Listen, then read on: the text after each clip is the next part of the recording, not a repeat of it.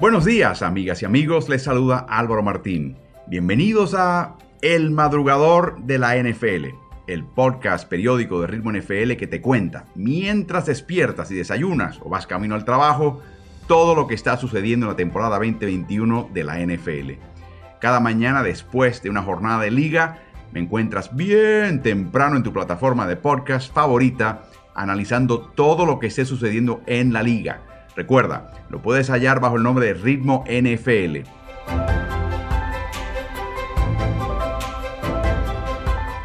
Vamos a arrancar el episodio de hoy. Bienvenidos.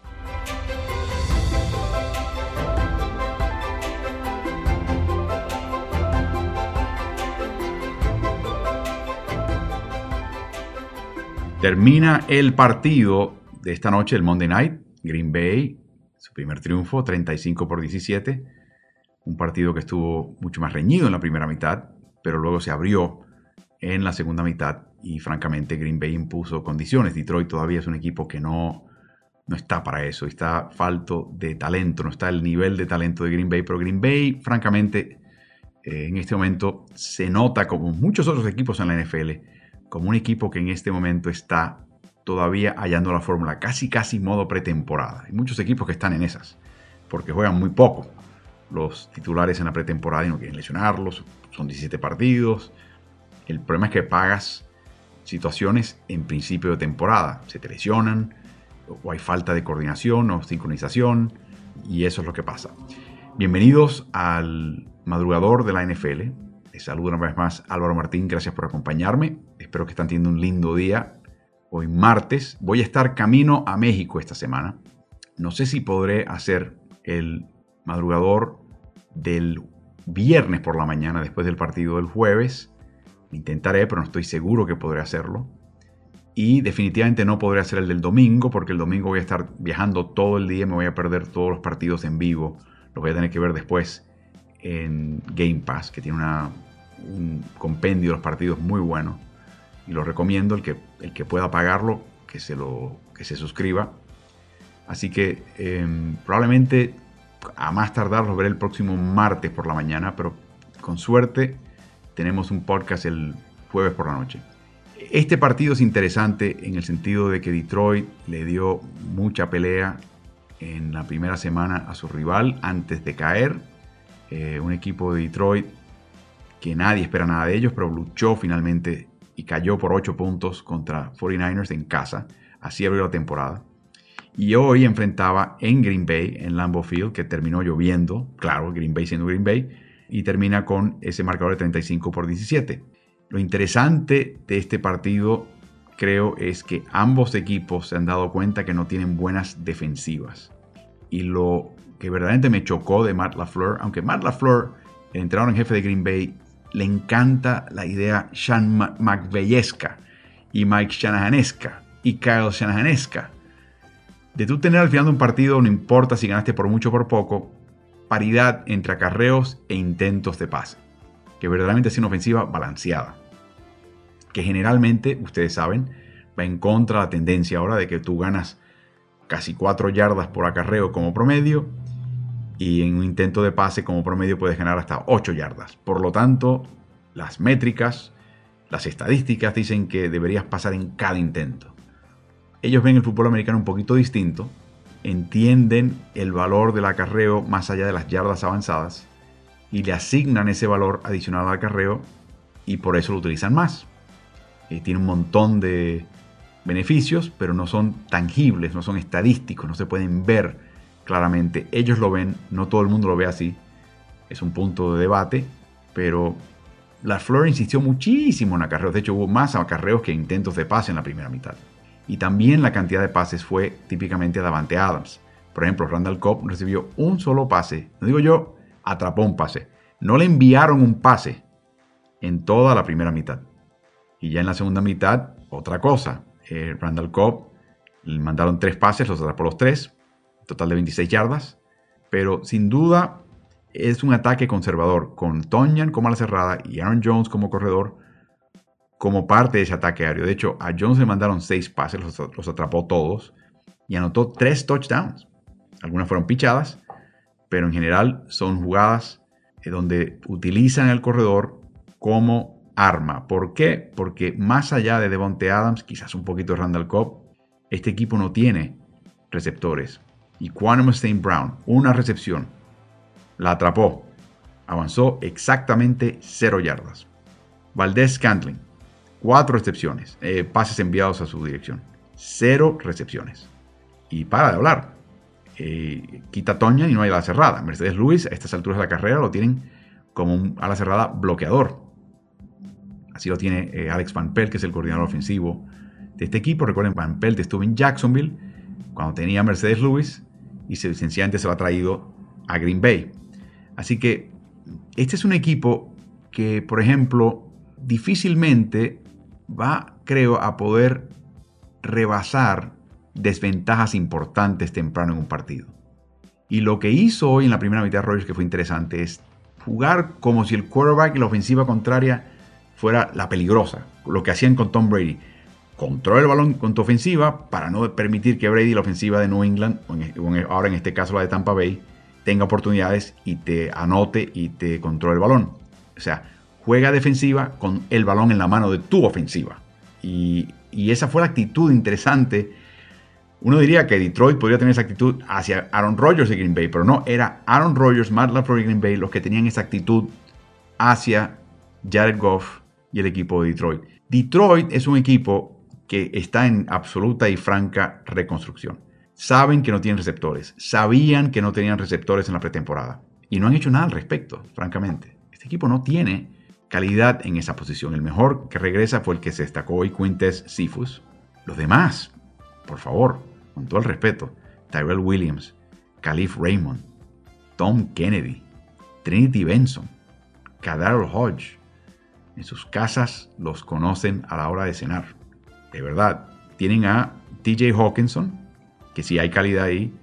Tienen a Darren Fells, que como veterano todavía hay calidad. Y francamente, entre los corredores, no sé si hay demasiado eh, de qué hablar.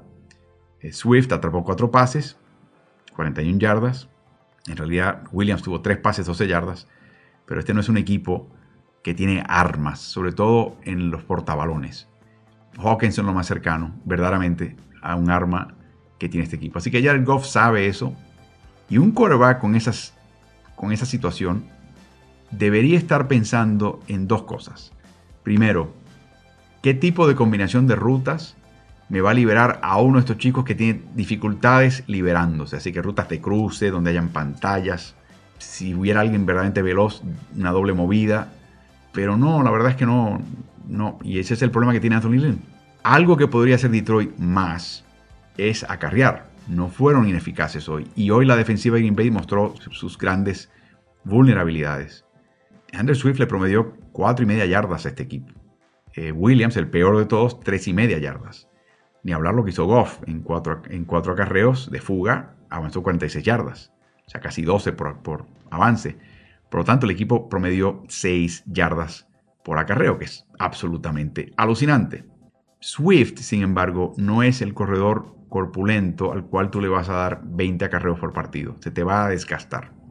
O sea que de nuevo, no tienen el personal idóneo para lo que necesita el equipo ahora mismo, para lo que necesita Jared Goff. Y con Jared Goff estás hablando de un jugador que todo le toma una pizca más de tiempo. Escuchar la orden del lateral con la jugada. Comunicársela a los compañeros. Asegurarse que todos estén en posición. Revisar en la línea las coberturas, las responsabilidades. Quién le toca a quién. Quién es el apoyador medio. Quién es el profundo. Hacer algún tipo de señalamiento. Cambiar la jugada. Vimos un eh, retraso de partido Vimos otro momento que pidieron tiempo para evitar el retraso de partido. No es el chico más veloz y se malcrió con Sean McVay y Los Ángeles, porque lo que hacían era que le daban la instrucción temprano, él le impartía al pelotón y luego le seguían hablando en el casco lo que él tenía que hacer y él literalmente escuchaba y repetía hasta que cortaban el sonido por orden de la NFL 15 segundos antes del centro. Entonces le estaban hablando, ok, Dile esto al centro, dile esto al tackle, dile esto al guardia, dile esto al corredor. Y acuérdate, Jared, si está el profundo acá, haz esto. Si está acá, haz esto otro. y, y cortaban la comunicación. Están tratando un poquito de que él sea su propio quarterback. Pero todo le toma tiempo, inclusive la mecánica, sacar el balón de su cintura, retraer el brazo, colocarlo sobre su hombro y lanzar le toma más tiempo que el quarterback normal. Es un chico joven y alto, con enormes extremidades. Y su mecánica es lenta. Por ende, retrocesos de cinco pasos, de siete pasos. La línea, francamente, te das cuenta por qué la, la refuerzan. Porque ah, le hace falta a Goff. Cuando a Goff lo presionas, él todavía no tiene esa tendencia que también le costó, dicho sea de paso, tiempo, años a Matthew Stafford, de no tratar de crear algo y forzar algo y ver si le puedo sacar algo a una situación adversa, sino que a veces hay que mandar el pase a lateral y decir, no pierdo yardas. Esa fue mi victoria. Esa fue la mejor decisión que tomé. Y él todavía tiene problemas y por eso vimos la intercepción de, esta noche en la segunda mitad. Bajo presión, ¡pap! intercepción. El, el, equipo contrario lo sabe. Por ende, la idea de para Green Bay de montársele encima, sacarle ventaja de un par de touchdowns y obligar a Goff a pasar. Y quitarle cualquier posibilidad de balance a este equipo. Y, hoy, por ejemplo, eh, Rogers en la segunda mitad, tanto en jugadas de acarreo como en pases, sobre todo con Tonyan, había mucho pase por el medio que estaba buscando en particular al apoyador interno Alex Ansalon, que viene en Orleans. Cuando tú ves a Alex Ansalon, piensas que es un profundo que, ha estado dándole las pesas un poquito más fuerte de la cuenta, un poquito más inflado. No piensas que es un apoyador, un linebacker. No tiene el cuerpo, la talla del linebacker. No tiene la velocidad, ni de profundo ni de linebacker. De hecho, es linebacker porque no tiene velocidad. Si fuera veloz, con su tamaño, probablemente sería safety. Pero no lo es. Por lo tanto, es un apoyador que concede estatura, que concede velocidad, dependiendo del duelo, y concede hasta corpulencia. Y lo atacaron hoy, pero en cada oportunidad en la segunda mitad. Era algo como anoche atacaron los de Baltimore a Sorensen, el profundo de Kansas City que sigue siendo año tras año su eslabón débil, pero si anotas 35 40 puntos, lo puedes esconder de esa manera. Así que no tienen el talento y además pierden a Okuda, que su, es su esquinero principal, y luego durante el partido pierden a Ifeatu Melifonwu, que es el esquinero derecho, seleccionado en la tercera vuelta del draft de este año. Y te das cuenta que a raíz de eso fue que empezaron a cambiar Matt LaFleur y Aaron Rodgers jugadas y a empezar a pasar más. Y ahí entró Randall Cobb, y ahí entraron 3 y 4 receptores. En un momento tenían 5 receptores en, en, el campo, sin corredor, totalmente desprovisto Rodgers, así que aprovecharon. Un par de apuntes de este equipo de Green Bay, sobre todo su línea ofensiva. Por años, y yo siempre se los he comentado, cuando yo veo que un liniero ofensivo, por ejemplo, de Nueva Orleans, llegaba al Pro Bowl, decía, este individuo le debe este logro y este honor a Drew Brees, que se deshace del balón rápidamente. Cuando alguno que otro de New England entraba en el Pro Bowl, lo mismo. Le debe ese premio a Tom Brady, que no, le da, no se queda con el ovoide ni, ni dos segundos y cuarto. Idem con este equipo. Tienen a Elton Jenkins, que fue al Pro Bowl fichado en la segunda vuelta en el 2019. Lo tienen en la izquierda. Bactiari no regresa, va a estar fuera por unas cuantas semanas más, quizás un mes más, quizás un poquito más. Tienen un par de jovencitos que son duros en los acarreos, en los bloqueos. Josh Myers y Royce Newman se combinan muchas veces para sacar al guardia nariz o sacar al tackle defensivo y abrir un hueco, sellar muy bien una pared del hueco, protegiendo al mariscal. Mm, eh, es cuestión de tiempo, les va a tomar un poquito más de tiempo. Lucas Patrick, a mí no me impresiona, por lo tanto John Runyon estaba ahí, un jugador fichado el año pasado, cuyo padre era eh, tackle derecho, tiene a John Hijo como guardia izquierdo, y luego Billy Turner del equipo de Denver, que vino de Denver, y para hablar. Pues cuando llegue Bakhtiari, Elton pasa al otro costado y tendrá un poquito más de calidad pero esta no es una línea que tú digas, sobre todo la parte central, los, guardias y el centro, que tú digas, wow, una tremenda línea. Tiene la posibilidad de que a fin de año lo sea, pero hoy por hoy no lo es. Detroit, lamentablemente para Detroit, no tiene esos chicos, esas bestias al frente. Tiene a Michael Brokers, a Lynn McNeil, Williams, que verdaderamente se vayan a comer crudo a la parte interior de la línea. No, no son ese tipo de lineo defensivo. Así que este equipo está en construcción y le va a tomar tiempo. Ahora, o sea que el resultado final no me extraña. Pero hay que mencionar un par de cositas que sí son atractivas. Primero, la actitud del equipo. Sobre todo cuando notan touchdown. Sobre todo cuando ya empiezan a perder por 10, por 14. Eso pasó contra San Francisco y lo vimos esta noche de nuevo. No hay moco caído. No hay desilusión. No hay desesperación. Cuando un jugador comete un error, lo sacan del partido. Hay consecuencias. Eh, mencionaba la transmisión hoy que Dan Campbell, entrenador en jefe de Detroit, que recuerden fue interino cuando despidieron a Joe Philbin en Miami por unos partidos, es de la escuela de Parcells, pero es el primer jugador de Parcells que termina como entrenador en jefe en la NFL. Muchos entrenadores asistentes fueron entrenadores en jefe en la NFL de Parcells, incluyendo Bill Belichick, pero Campbell es el primer jugador en convertirse en eso. Y lo que has visto es eso, es el temple de este equipo, es de un equipo de Parcells, que ni pide tregua ni tampoco te la va a dar. Me imagino que en los próximos años traerán jugadores de mayor tamaño en el draft. Alguno que otro en agencia libre. Recuerden, generalmente Parcells no se volvía loco con la agencia libre. Estoy seguro que Campbell y Parcells han tenido conversaciones de cómo armar un equipo al cabo del tiempo lo y la paciencia que hay que tener. Y lo que no puedes claudicar ni negociar aún cuando estés perdiendo. El otro detalle que hoy lo destacaron en la transmisión en inglés eh, y que ustedes lo vieron también están en Green Bay, ¿no? La cantidad de veces que Aaron Rodgers trata de provocar una invasión de la zona neutral. De que el jugador defensivo ¡uh! se adelante y cruce la, línea para poder ejecutar el centro y agarrar el castigo. Según mi conteo, no vi un solo castigo de esa índole para Detroit en todo el partido. Eso es un gran logro. Está bien que Detroit es miembro de la NFC Norte y ve dos veces al año a Green Bay, pero estás hablando de un cuerpo técnico que, está, es nuevo y que tuvo la sabiduría, de volver a repasar y dar como valor importante, hey, no cometamos errores nuestros que nos cuesten. Por lo general, no lo hicieron. Intercepción de Goff, un balón suelto, son cosas imperdonables. Pero te das cuenta al no saltar y precipitarte con las ganas que tienes de, dar una trompada a Rogers y de dejar atrás a la línea ofensiva y hacerlos perder terreno y mandar a tapar, las bocas en el estadio en Green Bay, que hubo una enorme disciplina hoy de parte de Detroit.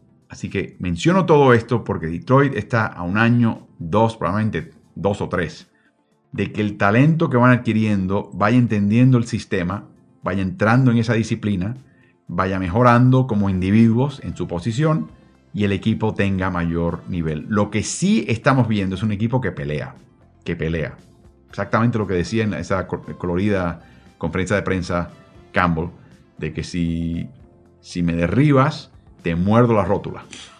Y si me derribas de nuevo, te muerdo el resto de la rodilla. Y me la como.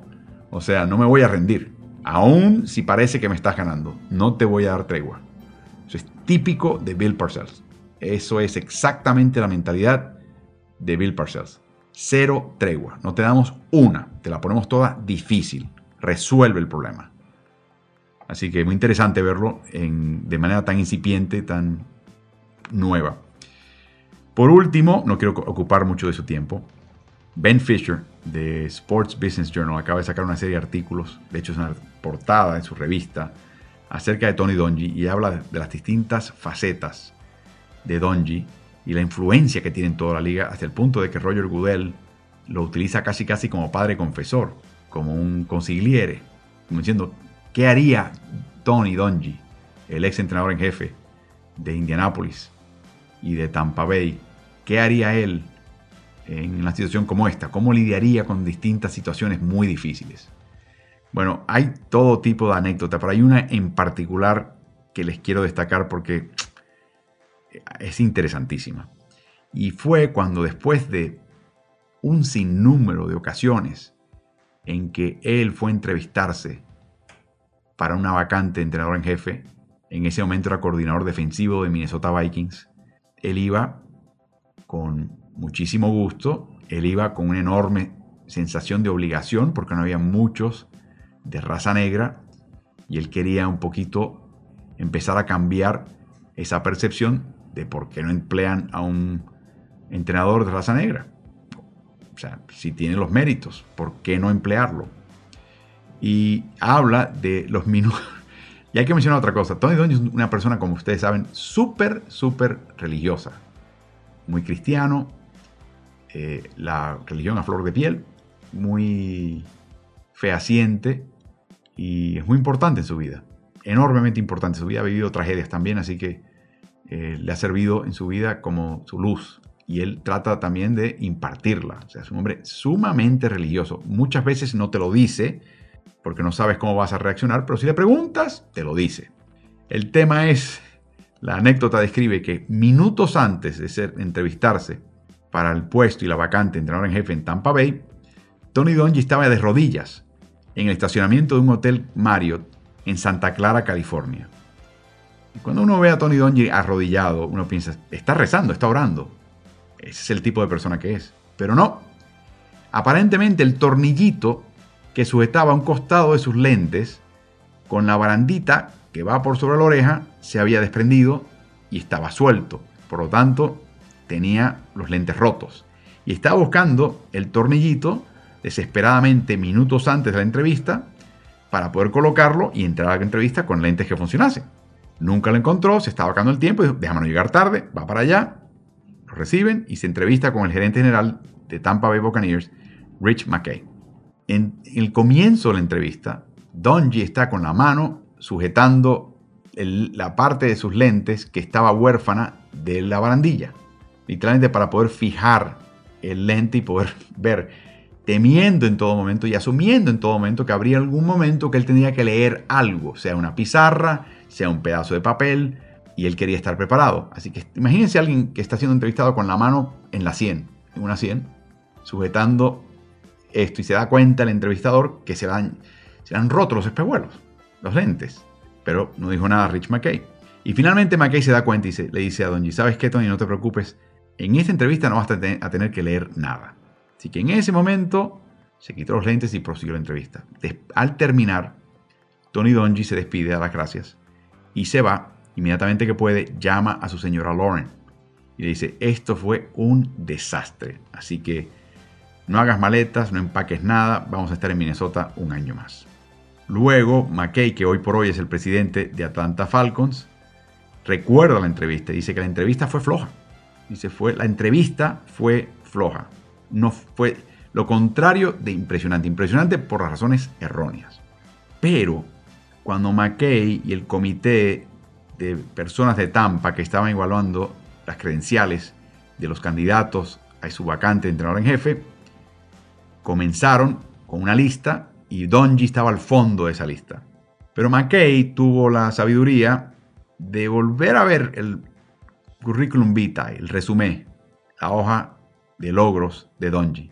Y se dio cuenta, espera, espérate, en la Universidad de Minnesota, él era el mariscal de campo pasa a la NFL con Pittsburgh y se convierte en esquinero y juega la secundaria. Y de hecho, los campeones de Super Bowl del 1978, los Pittsburgh Steelers, su líder de intercepciones era Tony Dungy. También se dio cuenta que Chuck Noll lo nombró asistente y era el asistente de menor edad que Chuck Noll contrató en, a ver, más de 20 años con el equipo de Pittsburgh. Después se dio cuenta que era el primer coordinador defensivo de raza negra en la NFL. Pero olvídate el color de la piel. Coordinó la mejor defensiva en la temporada 1993. Y la reacción de McKay es, este tipo no se ganó la lotería, o sea, no tuvo ninguna ventaja.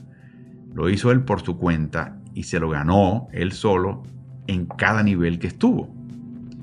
Así que de repente McKay empezó a pensar que quizás el Donji este que entrevistó tan mal debería ser reevaluado y reconsiderado para verdaderamente entender quién era él, ¿no? Así que lo que también hizo el equipo con cada candidato es que entrevistaban a colegas entrenadores, de los que eran entrenadores a nivel de NFL, o sea, los asistentes, inclusive el entrenador en jefe, la gente que trabajaba con él a nivel de su puesto, sus, sus pares. Pero también entrevistaban a jugadores que habían sido dirigidos y entrenados por, en este caso el candidato, en este caso Donji. Y lo que volvió a pesar a favor de Donji es que todos y cada uno de ellos elogiaban el intelecto, la constancia y el liderazgo callado de Tony Donji. No es un tipo de, exaltarse, es un tipo de, gritar a nadie. No, no, no, no, voz baja y siempre apelando a tu razón, no a tu sentimiento. Y luego decidió McKay, cuando examinabas estos materiales acerca de Tony y lo comparabas al resto de los candidatos, era como si Usain Bolt estuviese corriendo contra cualquier otro grupo de corredores. O sea, se dieron cuenta que en, otras características que no eran las que saltaban a la plena vista, no solamente Donji era el mejor, era el mejor por mucho. Así que Donji fue contratado, su sistema no funcionó al principio, al principio empezaron a perder, le empezaron a poner presión, incluyendo McKay, de que, hiciera ciertos tipos de cambios estratégicos del esquema que estaba utilizando. Él dijo que no, le dijo a los jugadores, sigamos haciendo esto, vamos a mejorar, y empezaron a cambiar la actitud, empezó también a llegar un poquito más de talento que se ajustaba al sistema de ellos, se iban jugadores que no se ajustaban al talento de ellos, y de repente se convirtió en un grupo mucho más, con mayor cohesión, eh, más integrado, más engranado, y ahí empezaron a ganar.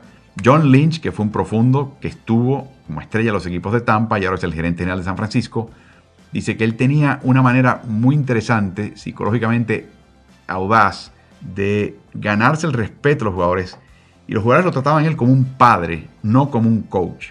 Y comenta y recuerda Lynch, de vez en cuando mis papás me alzaban la voz. Y para mí eso me intimidaba, me hacía sentir muy mal. Pero nunca comparaba un grito de mis padres con un comentario de su parte que decían que los había desilusionado. Eso era lo peor, dice Lynch. Y eso era así maniobraba contigo Tony. Sencillamente a veces te hacía un gesto con la cabeza y te decía, hey, yo esperaba más de ti. Y cada jugador le tenía, dice Lynch, tenía un respeto tan inmenso a la figura que era Tony Dungy, que estabas buscando, al igual que un padre, que se sintiera orgulloso de ti, que te elogiase de la manera más importante. Muchacho, estoy orgulloso de quién eres y lo que estás haciendo. Sigue haciéndolo bien.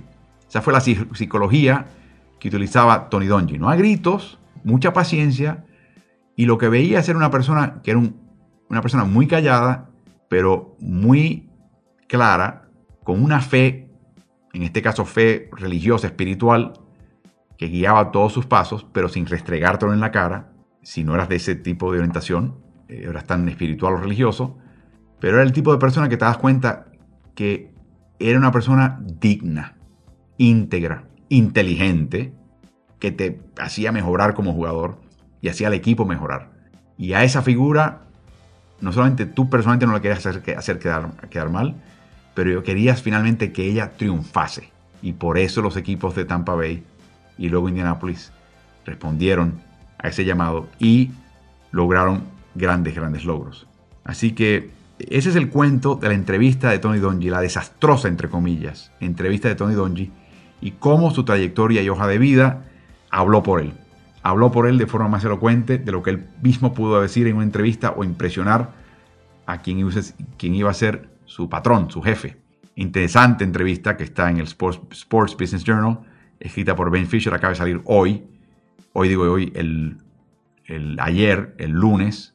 Así que aquellos que tengan la, opción de verla, hay una serie de anécdotas de él. Esa solamente una de ellas fue la que me captó la atención.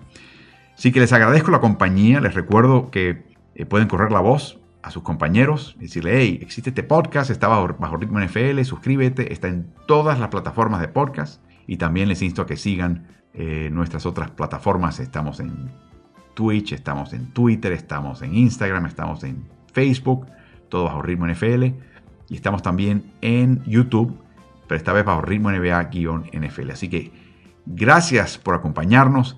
Con suerte nos vemos el viernes, a más tardar, durará una semana y tendremos otro podcast de Ritmo NFL. Disfruten lo que ahora va a ser la tercera semana de competición, la temporada 2021 de la NFL.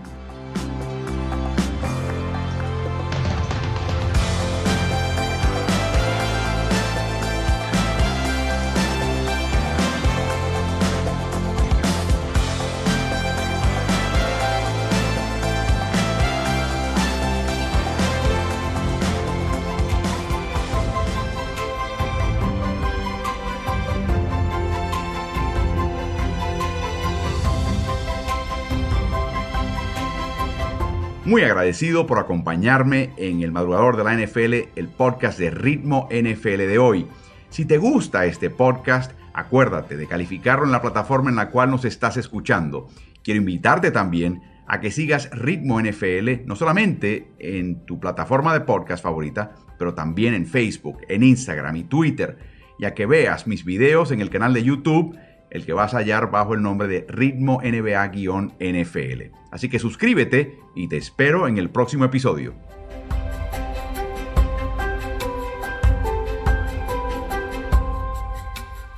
¿Y tú? ¿Estás en ritmo?